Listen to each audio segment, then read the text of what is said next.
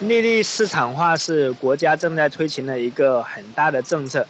它会给我们的投资生活以及买房的路上带来很大的变化。利率市场化只会造成一个结果，未来的十年，利率只会越来越低，而买房的成本会越来越低。所以你不是要以后再买房，因为你一旦利率市场化以后，它的利率的下降会导致你月供的下降，而利率市场化因为降低成本，呃买房的成本，所以它会促使更多人愿意买房，所以房价会在利率市场化的过程中得到增长，这是我的观点，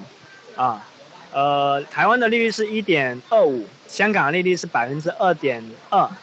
现在目前中国的利率是百分之五点多，那这有很大的空间，我希望你能够抓住，谢谢你。